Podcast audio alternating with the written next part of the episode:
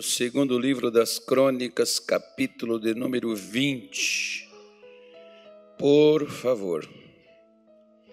Já estou terminando, amém? Rapidinho hoje é pai e bola.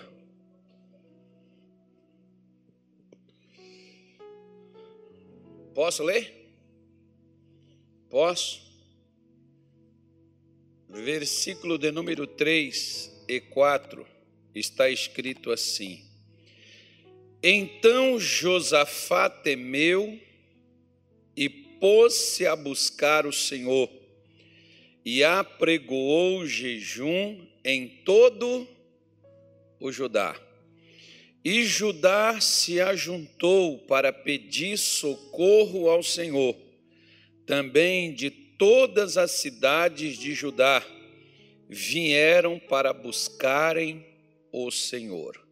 Vamos dar uma parada aqui, porque se você, por exemplo, quiser transformar o seu lar, transformar a sua casa, transformar o lar transformar a família.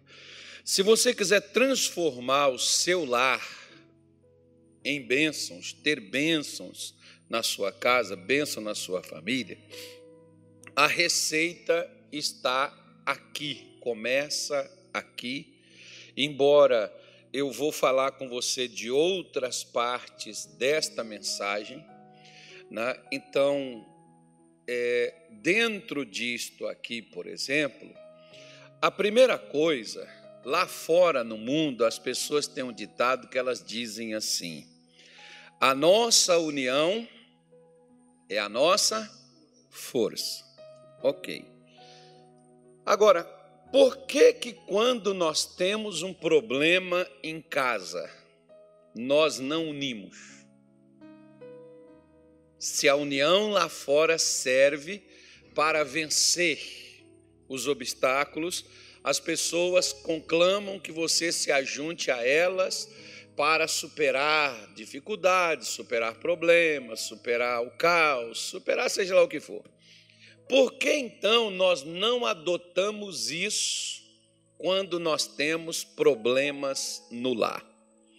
Porque toda família, ela tem problema, e o problema da família não é só o problema de um que está afetado, que é, digamos, a causa ou a fonte do problema familiar. Como, por exemplo, se na sua família tem pessoas com problema com vício, não é só o viciado que tem problema.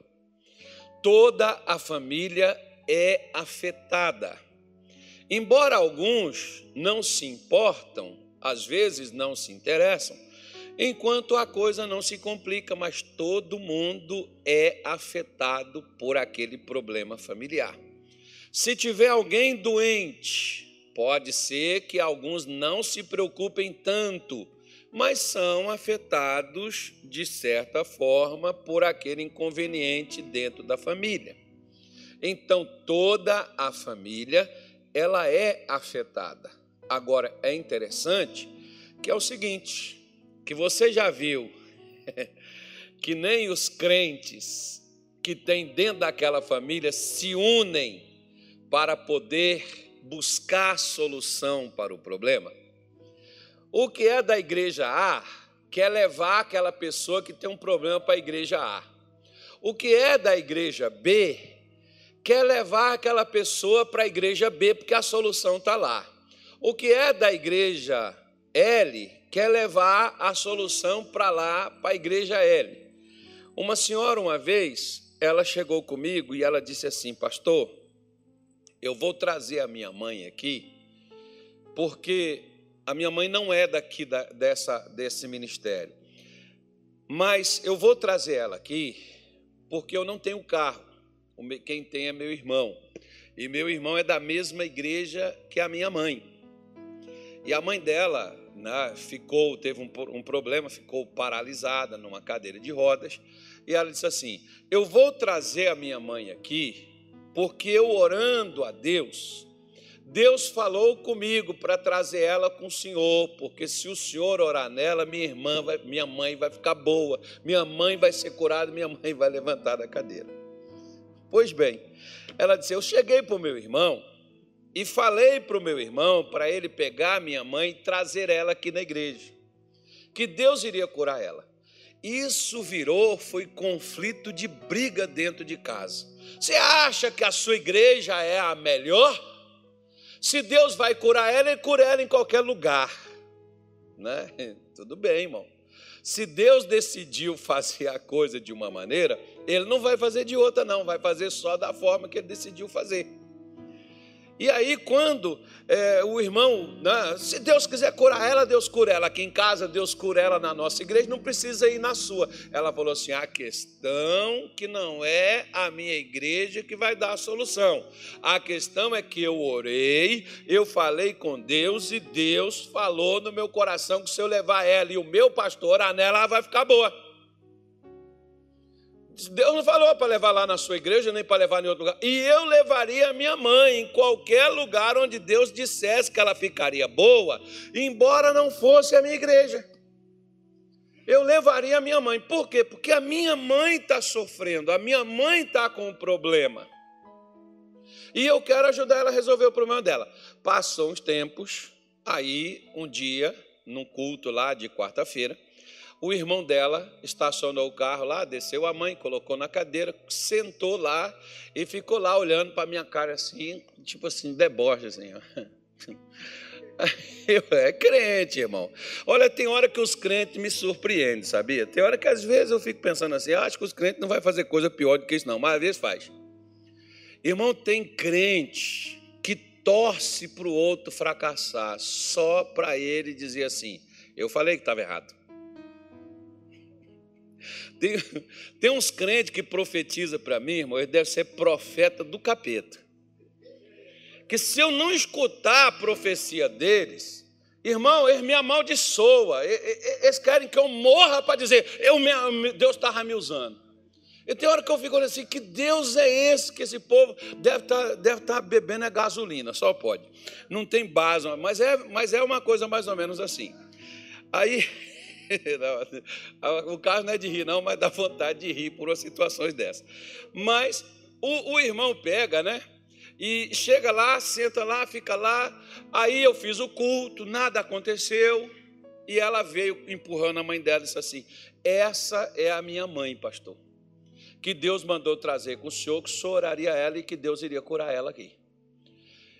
Eu falei: É sua mãe, tal. Cumprimentei ela e fui expliquei para ela o que diz Tiago 5, versículo 14, 15 e 16, e orei por ela.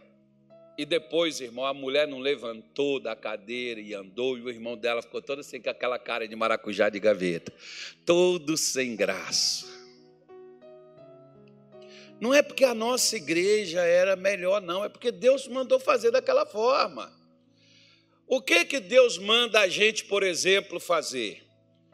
Você não une, por exemplo, quando tem uma questão financeira e depende de uma grana, algum dá 100, outro dá 50, outro dá 30, outro dá 20, o outro dá 40, para poder ajudar a pagar um tratamento ou alguma coisa, um transporte ou sei lá o quê, né? até um enterro, por exemplo, as pessoas não se ajudam na família para poder fazer?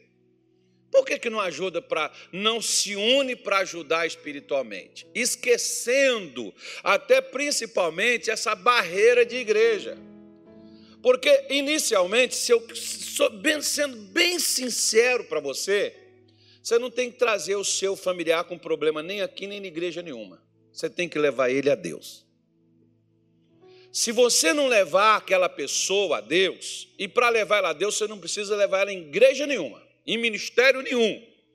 Você leva ela a Deus sentado na mesa da sua casa. Meu pai, por exemplo, ele estava deitado numa cama no hospital e minha mãe sentada num sofazinho lá, é, aonde eu ganhei eles para Jesus, aonde eu levei eles a Cristo. Não foi, não foi na igreja, não foi num culto, foi dentro de um quarto de um hospital onde eu peguei um avião, estava lá no Pará na época, fui parar na cidade de Montes Claros, Minas Gerais, no norte de Minas, que era onde meu pai estava internado, para poder falar com ele e levar ele a Deus. Foi lá naquele lugar. Né? Não foi numa igreja. Às vezes as pessoas ficam tão preocupadas, não, você tem que ir para a igreja, você tem que ir para a igreja buscar a Deus. Às vezes você até ofende a fé da outra pessoa. Por quê? Porque a pessoa já olha para o lado e Satanás gosta dessas coisas, de criar essa inimizade, como esse irmão lá no Pará, com a irmã dele, a, a se achar, ele achar ofendido porque a igreja dele não resolveu o problema da mãe. É claro que igreja não resolve o problema de ninguém, irmão. Quem resolve o problema das pessoas sempre foi sempre será Deus. Mas a, o que, que a gente precisa fazer? A gente precisa se unir.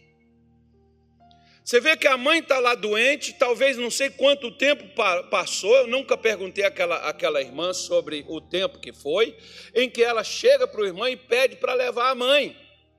E ele recusa levar, ele recusa se unir com ela, eram os dois filhos, os únicos filhos que ela tinha. E, e, e ao invés de reunir para ajudar, para querer o bem, fica com essa disputa religiosa de achar que e colocar Deus numa colira e dizer o que é que Deus tem que fazer. Não é Deus que tem, não sou eu que tenho que dizer para Deus, só tem que curar isso, só tem que fazer aquilo, só tem que levar para lá, só tem que fazer para cá. Quem tem que me dizer o que tem que ser feito é Deus. Por isso você acha que Josafá, por exemplo, ele estava fazendo algo da cabeça dele? Não. Primeira coisa, a Bíblia diz que ele temeu. Ele temeu e ele não se acovardou. Tem pessoas que temem e se acovardam. É, desiste, larga para lá, abandona, esquece, né, é, vai embora, vira as costas. Tem outros que temem e ficam receosos, ficam impossibilitados, não reagem, não agem, não lutam diante daquilo que estão temendo. Jeosafá temeu pôs-se a buscar a Deus. O que fez ele ter medo, fez ele buscar a Deus, porque nós precisamos entender que todas as vezes, deixa eu te falar bem claro e específico, todas as vezes que você teme, é porque Deus não está presente. Eu, eu, eu, eu, vou, eu vou repetir de novo todas as vezes, nós como seres humanos, nós estamos sujeitos a sentimentos. Medo é um deles. Só que quando Deus está presente, você não tem medo. Por quê? Porque Deus te encoraja a presença de Deus na vida de uma pessoa vai encorajar ela. Se você, por exemplo, diz que acredita em Deus e crê que Deus, é, Deus está com você e você está com medo, irmão, me desculpe ser sincero com você. Eu não conheço esse Deus que você conhece. Porque eu, todas as vezes que eu tinha motivo para poder temer, mas Deus estava presente, ao invés de temer, porque toda pessoa que teme, Adão, por exemplo, quando ele ouviu a voz de Deus na viração do dia no jardim, o que, que ele fez? Correu escondeu. E Deus chega e vai atrás dele, Adão, onde está? Gênesis 3,9, né? E Deus até achar ele. Quando Deus achou, Deus disse assim: Adão, por que, que você fugiu? Ele disse assim: Eu ouvi a sua voz e tive o quê? Por que, que antes ele não, teve, ele não tinha medo se Deus ia lá com ele? Por que, que antes ele não tinha? Agora ele estava com medo. Porque toda pessoa, o medo ele é um espírito. E se Deus é um espírito, e Ele é, como a Bíblia assim afirma, Ele é um espírito, como que pode dois espíritos estarem no mesmo lugar ao mesmo tempo? Quem é que afirma para mim que não pode haver isso? É a física? Não sei. Alguma coisa da ciência aí diz que dois corpos não ocupam o mesmo lugar ao mesmo tempo. Então, se, o, se Deus é um espírito, e segundo diz o apóstolo Paulo, na carta a, a, a, Timóteo, ele diz, na sua segunda carta, no capítulo, no versículo 7, que o medo é um espírito. não tendo espírito de medo ou espírito de temor. Né? Paulo, em 2 Coríntios, no capítulo 4, versículo 13, Paulo diz: Criei, por isso falei, nós cremos também, por isso falamos. Né? Então, Paulo mostra que é, o espírito é de fé, não de medo. Onde há fé, não tem medo. Onde tem medo, não tem fé. Onde tem fé, não tem medo. Deu para entender, sim ou não? Estou tentando explicar do melhor que eu posso. Então, pronto. Se a fé está presente, se Deus é um espírito e o medo é um espírito, como pode então Deus e o medo estar no mesmo lugar? Então está claro que se Josafá temeu, é porque Deus não estava. Agora ele começa a buscar a Deus. E o que, que acontece quando uma pessoa começa a buscar a Deus? Ela começa a achar, porque Jesus disse que todo que busca, acha. Essa pessoa vai achar. Como é que eu busco a Deus? A primeira coisa, irmão, chama a tua galera lá na sua casa, seu, sua família, seus parentes, seus amigos, sei lá quem, ou por telefone. Eu tinha uma pastora, por exemplo, lembrei dela hoje. Ela, às vezes, um dia eu olhei para ela assim, ela estava assim, com semblante cansado. Eu falei: Está cansada, irmã? É, pastor, eu marquei um, propósito com uma irmã, não sei da onde, acho que era de Fortaleza, e ela era lá do Pará. E ela ligava para a irmã para as duas orarem, três horas da manhã. Tinha 40 dias isso. Por telefone.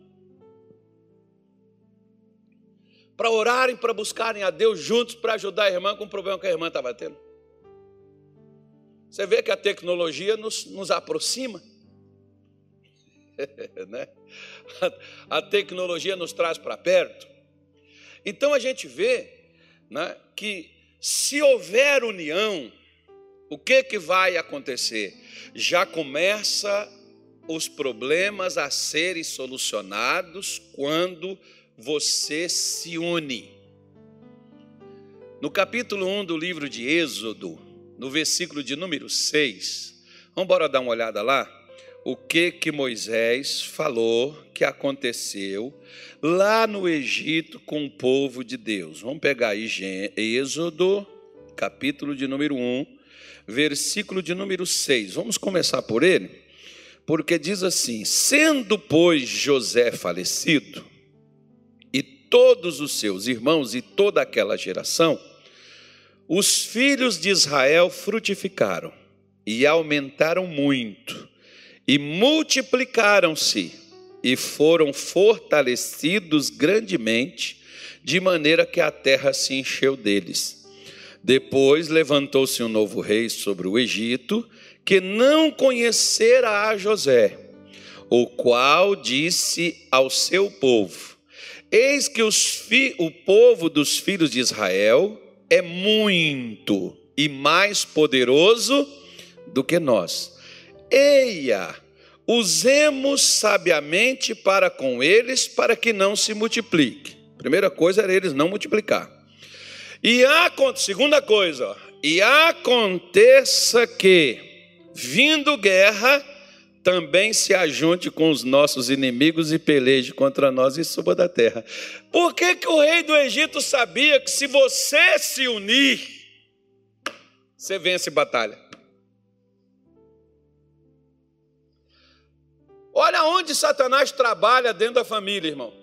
Eu acho tremendo que às vezes até você vai para a igreja, ora para Deus converter os seus, e quando eles começam a converter, eles vão converter em outro lugar para criar problema com você de doutrina de igreja, ao invés de se unir em Cristo. Eu acho isso assim maravilhoso, sabe? e as... desculpa, desculpa. E as pessoas pensam que Deus está nisso. É o mais interessante. o importante só que, só que a pessoa, meu querido, não tem problema, ó. Eu, eu creio assim que Deus ele criou de todas as para todos os gostos para quem quer. Tá? Mas a finalidade é a mesma. Como que pode uma pessoa ser de Jesus e estar tá atacando a outra que também diz que é dele? E criando confusão e atrito e problema. Vai entender essa crentaiada, irmão? Eu não entendo. Eu não entendo. Eu não entendo como às vezes eu não entendo alguns pastores, colegas meus, que eles fazem uma disputa num debate, e, e um quer a favor de uma coisa, o outro quer contra o outro, e eles se degradiam ali, e eles se ofendem um ao outro, termina o debate e diz assim: Quero dizer aqui que aquilo que nos, que nos une é maior do que aquilo que nos separa. Ué, mas pera lá, Cristo une ou separa, caramba? Ah, quando eu comecei a escutar essas coisas, eu não assisti mais debate, irmão, não quero saber. Quero debater nada, não. Porque Cristo só tem um lado, ele não tem dois. Eu não posso enxergar Jesus de duas maneiras, porque ele só tem uma. Ele é luz. Não há nele nenhuma treva, nem sombra de variação. Ou seja, então nós vemos que a primeira batalha é para que eles não multiplicassem, ou seja, para que eles não se ajuntassem com outros, não crescessem. E não se ajuntassem com os outros para poder fazer batalha, porque venceria saindo do Egito. Olha aí onde está, irmão, Satanás trabalhando dentro das famílias. Você vê como é que eles estão fazendo com a Bíblia agora, né? Já viu a guerra contra a chamada família tradicional? Você viu como estão fazendo, meu filho? Quer acabar com o negócio de qualquer maneira, mas também puderam, né, meu filho? Por quê? Porque às vezes os crentes se tornaram tão ignorantes acerca de Deus que pregam o ódio ao invés de pregar o amor. Né? Ao invés de propor trégua, ao invés de propor a paz, os crentes estão propondo o quê? Você precisa, olha para cá. Você sabe que tem gente que está aqui, mas pode não estar tá unido. Aquilo que eu sempre falo. Às vezes o seu marido dorme com você na cama, até coabita intimamente com você, mas não está junto contigo.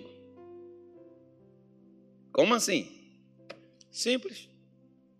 Ele te apoia no que você faz? O que, que adianta eu estou casado com a minha mulher, a aliança que bonita, de 25 anos.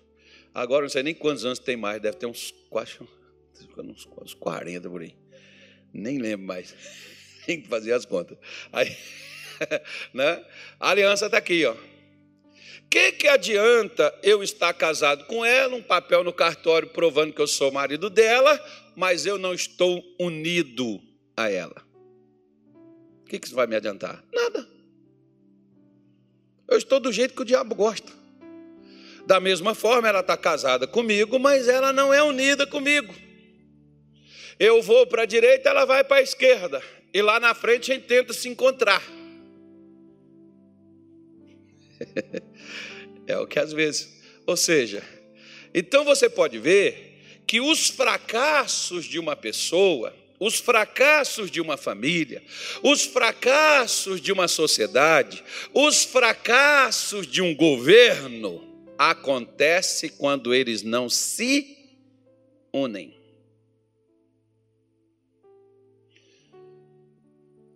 Veja bem.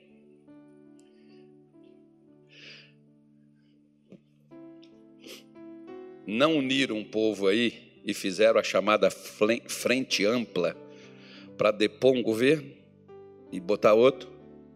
Pois é, se unir eles conseguiram.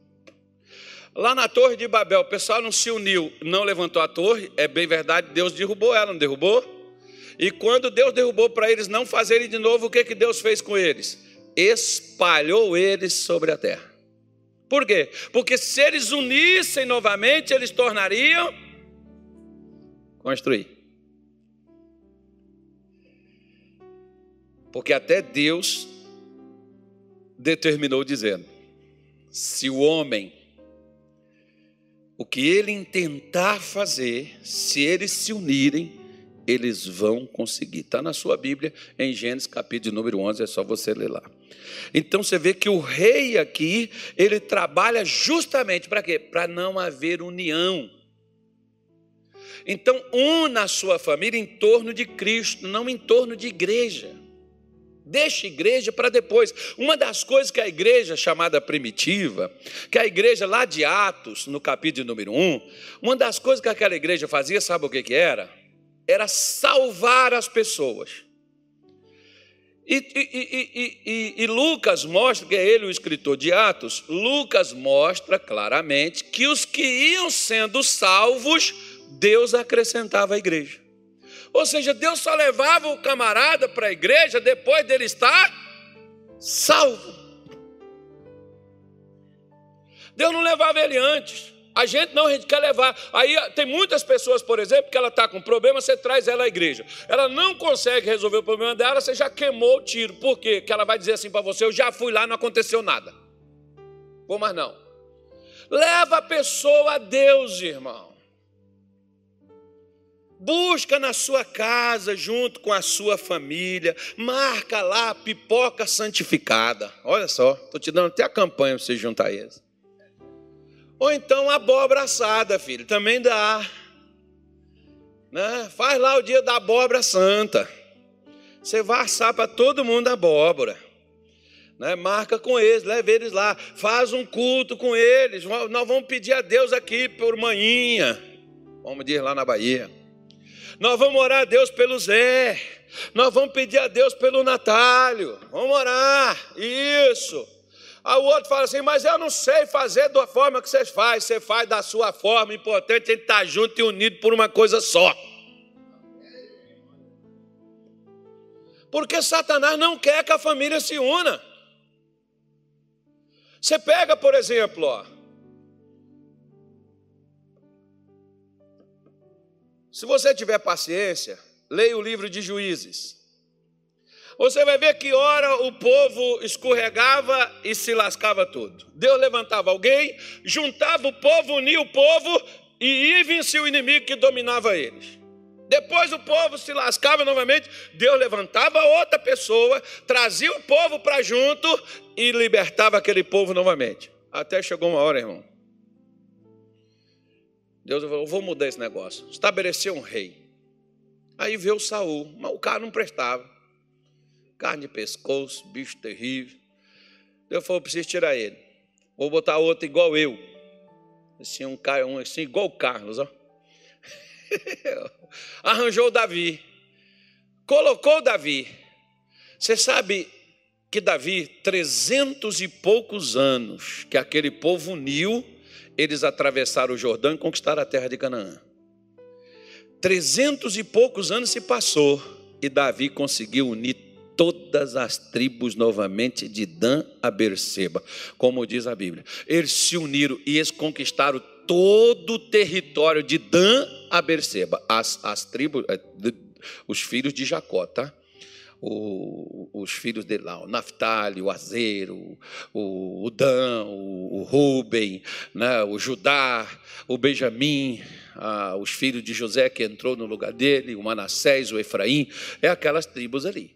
E eles conquistaram todo o território que Josué, o conquistador de Canaã, não conseguiu conquistar tudo. Por quê? Porque o povo se dissolveu, cada um foi para o seu canto, cada um foi tomar conta da sua terra e não queriam lutar mais para conquistar coisa nenhuma. Para eles já estavam bom. Às vezes tem gente que comer e beber e ter uma casa para morar para eles já está bom. Você tem a solução do sucesso financeiro, familiar, conjugal, você tem dentro da sua casa, sua família. Domingo eu falei uma frase aqui, vou repetir hoje. Se você só bebe água domingo, você vai morrer. A mesma forma, se você só bebe água quarta-feira, você vai morrer. Por quê? Porque a gente precisa beber água todo dia. E Jesus disse assim: Vinde a mim de graça bebei da água da vida. Se você só vem na quarta-feira buscar Deus pela sua família, sua família vai morrer. Porque só tem água quarta-feira. Então começa a dar água para a sua casa, para a sua família, reunindo a sua família na palavra de Deus. Pare de falar de igreja, de falar de pastor, de falar de João, de Ana. Fala de Jesus, o Nazareno, filho do Deus vivo. É dele que se deve falar. Satanás não quer que, há, que haja união, por isso que ele coloca, dissolvendo as pessoas e colocando intriga nelas até concernentes à fé. Com essa bobagem. Não, mas eu sou, é, é, tipo assim, o crente que é crente, mas ele é da esquerda. Não pode ter crente da esquerda, porque crente da esquerda é endemoniado, é filho do capeta. Aí o outro, não, o crente da direita é maluco, é doido, que explode todo mundo, mata todo mundo, porque não tem juízo. Crente, irmão, não tem direita nem esquerda. Crente é Cristo que é o centro. Tá? Essa questão de política, você vota de acordo com a sua consciência escolhe de acordo com você, porque cada um tem um governador, o governador que merece, o prefeito, como cada um tem um pastor que merece. Se eu não presto, o problema é seu. Então, maldade.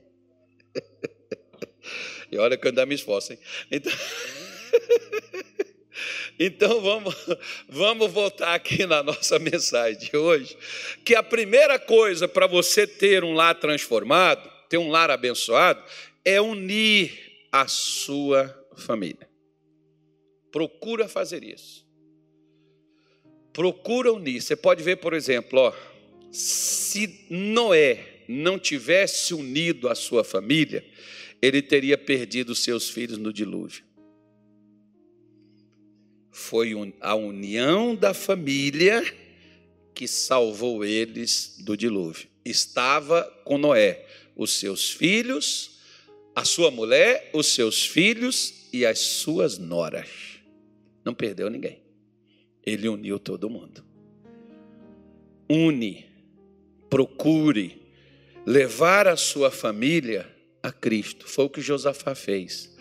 E para isso é necessário fazer o quê? Bom, voltando lá para o segundo livro das crônicas, para a gente passar aqui para outra parte aqui da mensagem, o que que Josafá ele fez no versículo de número 4, né? A Bíblia diz aí, no versículo de número 4, que ele a, é, ajuntou-se para pedir socorro ao Senhor, não, perdão, é o versículo 3, né? ele pôs-se a buscar o Senhor e a apregoou jejum em todo o Judá. Olha para cá. Às vezes é necessário. Não tem, por exemplo, os reforços da picadinha que eles receitaram para todo mundo tomar duas, três, quatro, dependendo da pessoa, tem gente que já tomou um punhado aí. Né, do reforço do negócio para fortalecer, para a pessoa suportar o tranco do bichinho. Ok. Você quer potencializar a sua oração? Lembre de uma coisa: jejum não é para mudar a Deus.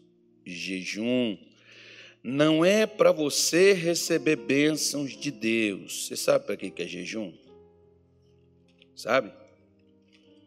E é engraçado, porque quando a pessoa às vezes tem que fazer um exame assim, por exemplo, sério, Ontem, por exemplo, eu estava no lugar e estava uma moça explicando para uma senhora: Olha, a senhora tem que fazer esse exame aqui, mas tem que ser em jejum. A senhora está em jejum?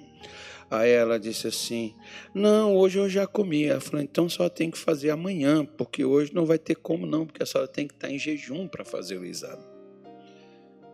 Para ficar mais fácil ou melhor de detectar o que, que de realmente se tem algum problema e onde ele está.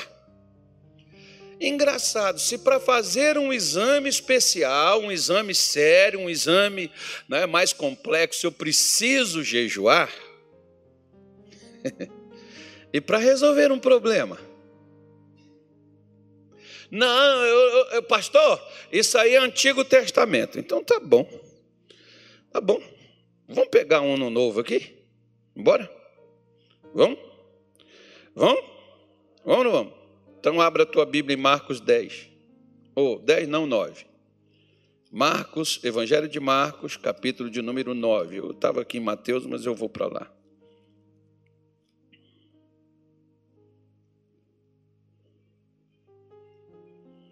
Marcos, capítulo de número 9.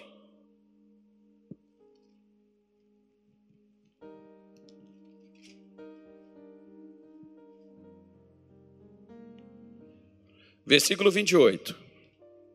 E quando entrou em casa, os seus discípulos lhe perguntaram à parte: Por que o não podemos nós expulsar? E disse-lhes: esta casta não pode sair com coisa alguma, a não ser com oração e o quê? E jejum. Olha para cá. Você já leu esse episódio aqui? Já? Um pai tinha um filho que tinha um problema desde a sua infância. E ele levou esse menino, esse jovem, que agora era um jovem, ele leva até onde estava supostamente Jesus. Mas só estavam os discípulos, parte deles, Pedro, Tiago e João, estavam com Jesus na montanha. E os outros ficaram lá embaixo. Mas, quando eles chegaram, ele foi até os discípulos e pediu para que os discípulos expulsassem o que estava na vida do filho. Os discípulos foram lá e fizeram todo o ritual e o demônio não saiu. Jesus vinha descendo, estava lá uma confusão. Os discípulos automaticamente já tinham desistido daquela empreitada. E Jesus perguntou: o que é está acontecendo aí? Ele falou: oh, porque nós trouxemos aqui, não conseguiram expulsar e tal, nós estamos aqui questionando seus métodos, suas técnicas. Olha, só deu curso, mas não foi aprovado, não. Só cobrou o negócio lá, pegou, passou pix, mas não funcionou. Quero retratação, devolve. Não, não foi isso, não, irmão. Mas era uma confusão basicamente assim, né? E aí Jesus disse assim: traz o menino aqui. Foram lá, levaram o menino. Quando veio com o menino lá, né, perturbado, o demônio já jogou ele no chão, o menino como morto lá no chão, espumando a boca, rangendo o dente. E ali caiu lá pelo chão, né? Não estava morto, porque morto não range dente, nem, nem, nem, nem espuma a boca. Mas o menino caiu lá desacordado. Aí o que, que acontece? Jesus não foi correr para ver o que estava acudido. Então, chamou o pai, falou: Tem quanto tempo que lhe sucede isso? O pai falou: Desde a infância. Mas se o senhor pode fazer alguma coisa, nos ajuda, que não aguento mais não. Ele falou: se tu pode, tudo é possível ao que? Ao que? Ao que? Crer. Tudo é possível ao que? Crer. Ok. O pai diz assim: Senhor, eu creio, mas me ajuda na minha incredulidade.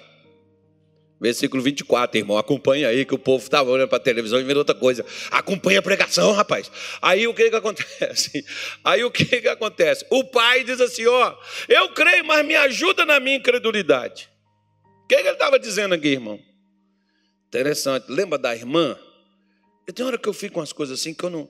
Eu, eu não entendo as coisas, eu não entendo certas coisas de Deus, eu obedeço, mas eu não entendo.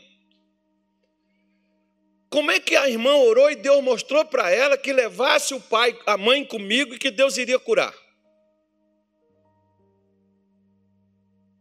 E ela creu. Por isso ela levou.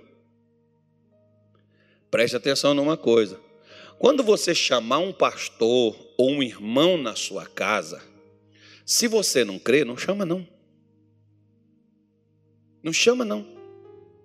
Se você vai pedir uma oração por uma cura, por um problema familiar, por um problema espiritual, se você não crê, não peça, não, não é vergonha você falar assim: olha, eu, eu, não, eu, eu creio que Deus faz, mas eu, particularmente, eu mesmo não creio que Ele vai fazer isso para mim. Que ele faz, eu tenho certeza, mas no meu caso, eu tenho meus receios, sabe, pastor? Como o irmão falou comigo esse dia. Eu sei onde eu passei, eu sei o que, que eu fiz. Então, acho que comigo, ele não vai tirar graça, ele não vai olhar para mim, ele não vai me conceder. Mas se o senhor pedir, eu tenho certeza que ele vai fazer. Bom, é um negócio meio estranho, sabe? Mas é verdade, porque o pai aqui também, ele dizia: Eu acredito que o senhor pode. Eu só não acredito que eu possa fazer isso, mas que o senhor pode, o senhor pode.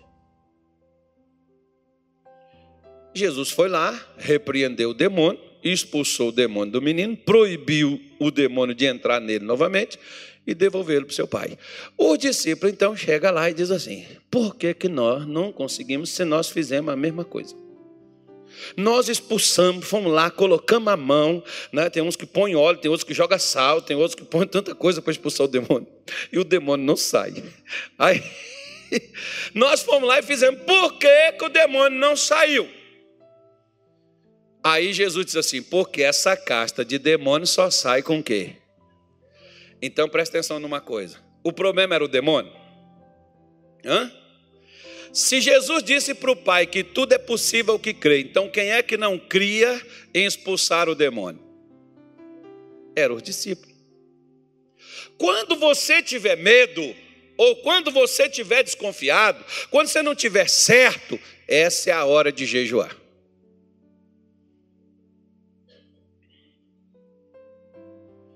Essa é a hora de jejuar. Você está em dúvidas? Você está receoso? Mesmo que você ore ou que você peça a oração, você não vai crer, porque o medo, a insegurança está te dominando. O jejum vai ajudar você a vencer o medo e vencer a insegurança. O jejum é uma arma estratégica que Deus deu para o crente, para o crente poder ter firmeza, coragem. Por exemplo, tu já jejuou, não já? Tu já jejuou? É bom quando a gente jejua assim, que parece que a gente vira os, um super-herói, né, cara? Que você sente assim uma, uma coragem, uma força, uma determinação. Parece que você fica invencível.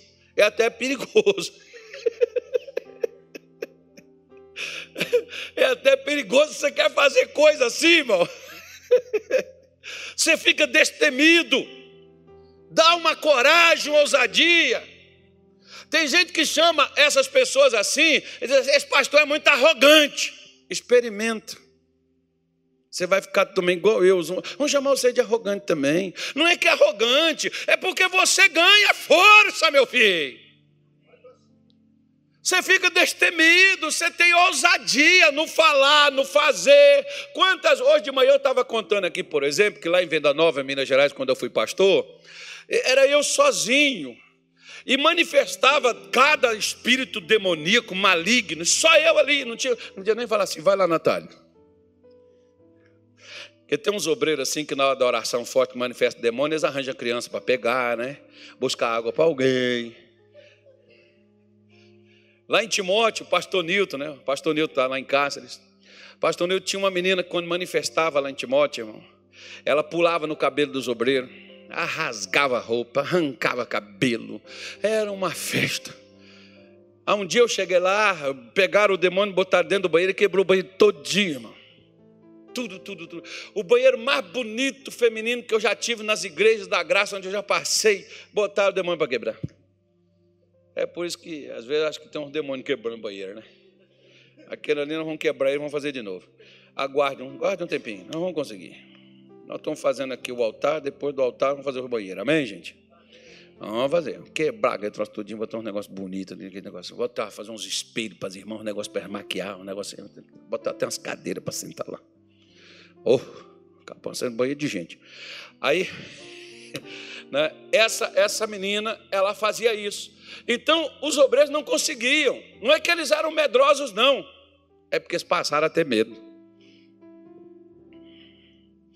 E aí, quando esse, quando esse menino, quando essa menina manifestava, se, se ela tivesse aqui, se ela viesse para cá na hora da oração, esse lado era um local vago.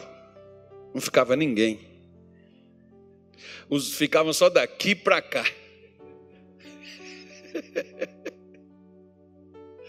né? E por que, que eles tinham esse medo? Eles não jejuavam, eles não oravam. Quando eu comecei a ensinar para eles sobre isso, acabou, irmão. Eu não precisava mexer mais com aquele negócio.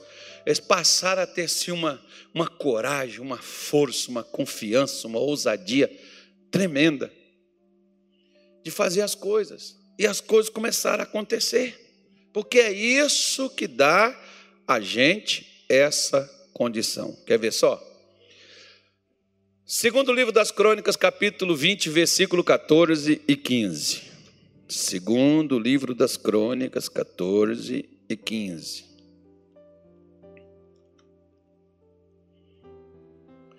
Diz assim: Então veio o Espírito do Senhor no meio da congregação sobre Jaaziel, filho de Zacarias, filho de Benaías, filho de Jeiel, filho de Matanias, levita dos filhos de Asaf.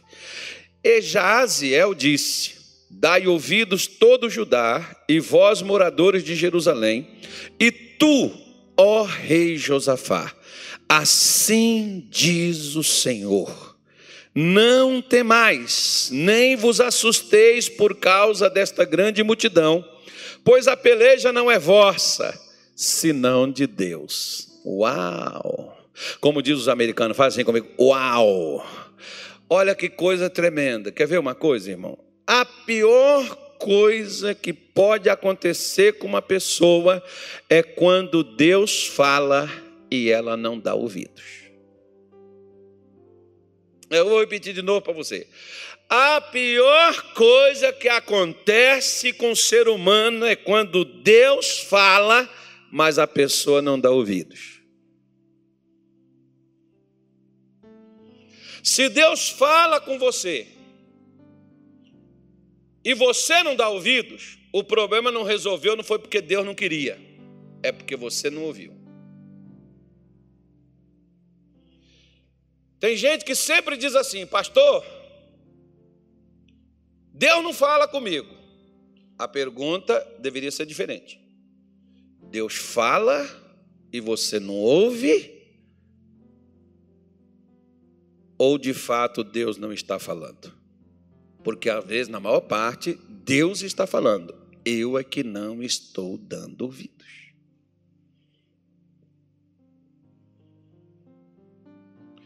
Eu é que não ouço.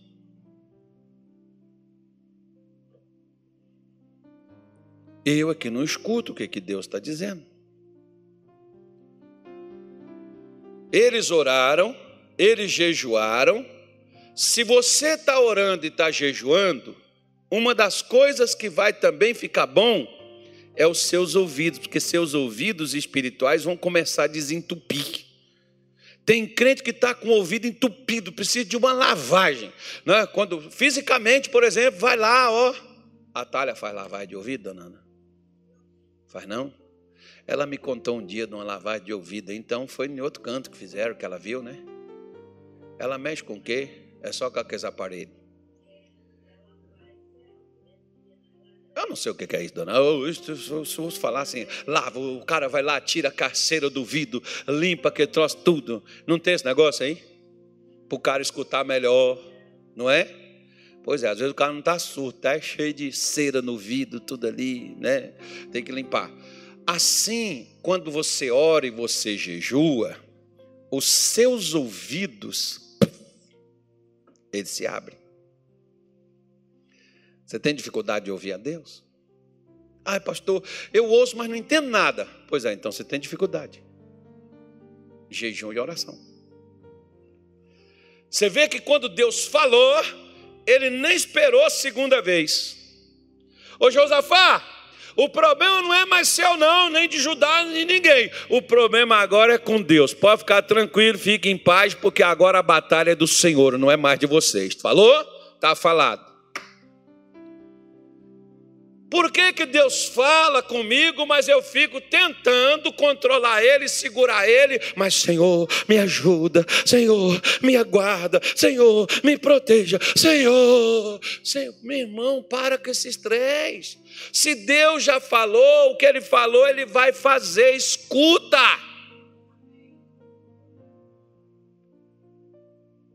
escuta o que ele falou e acabou, conversa encerrada. Deus deu a sentença, ele vai fazer.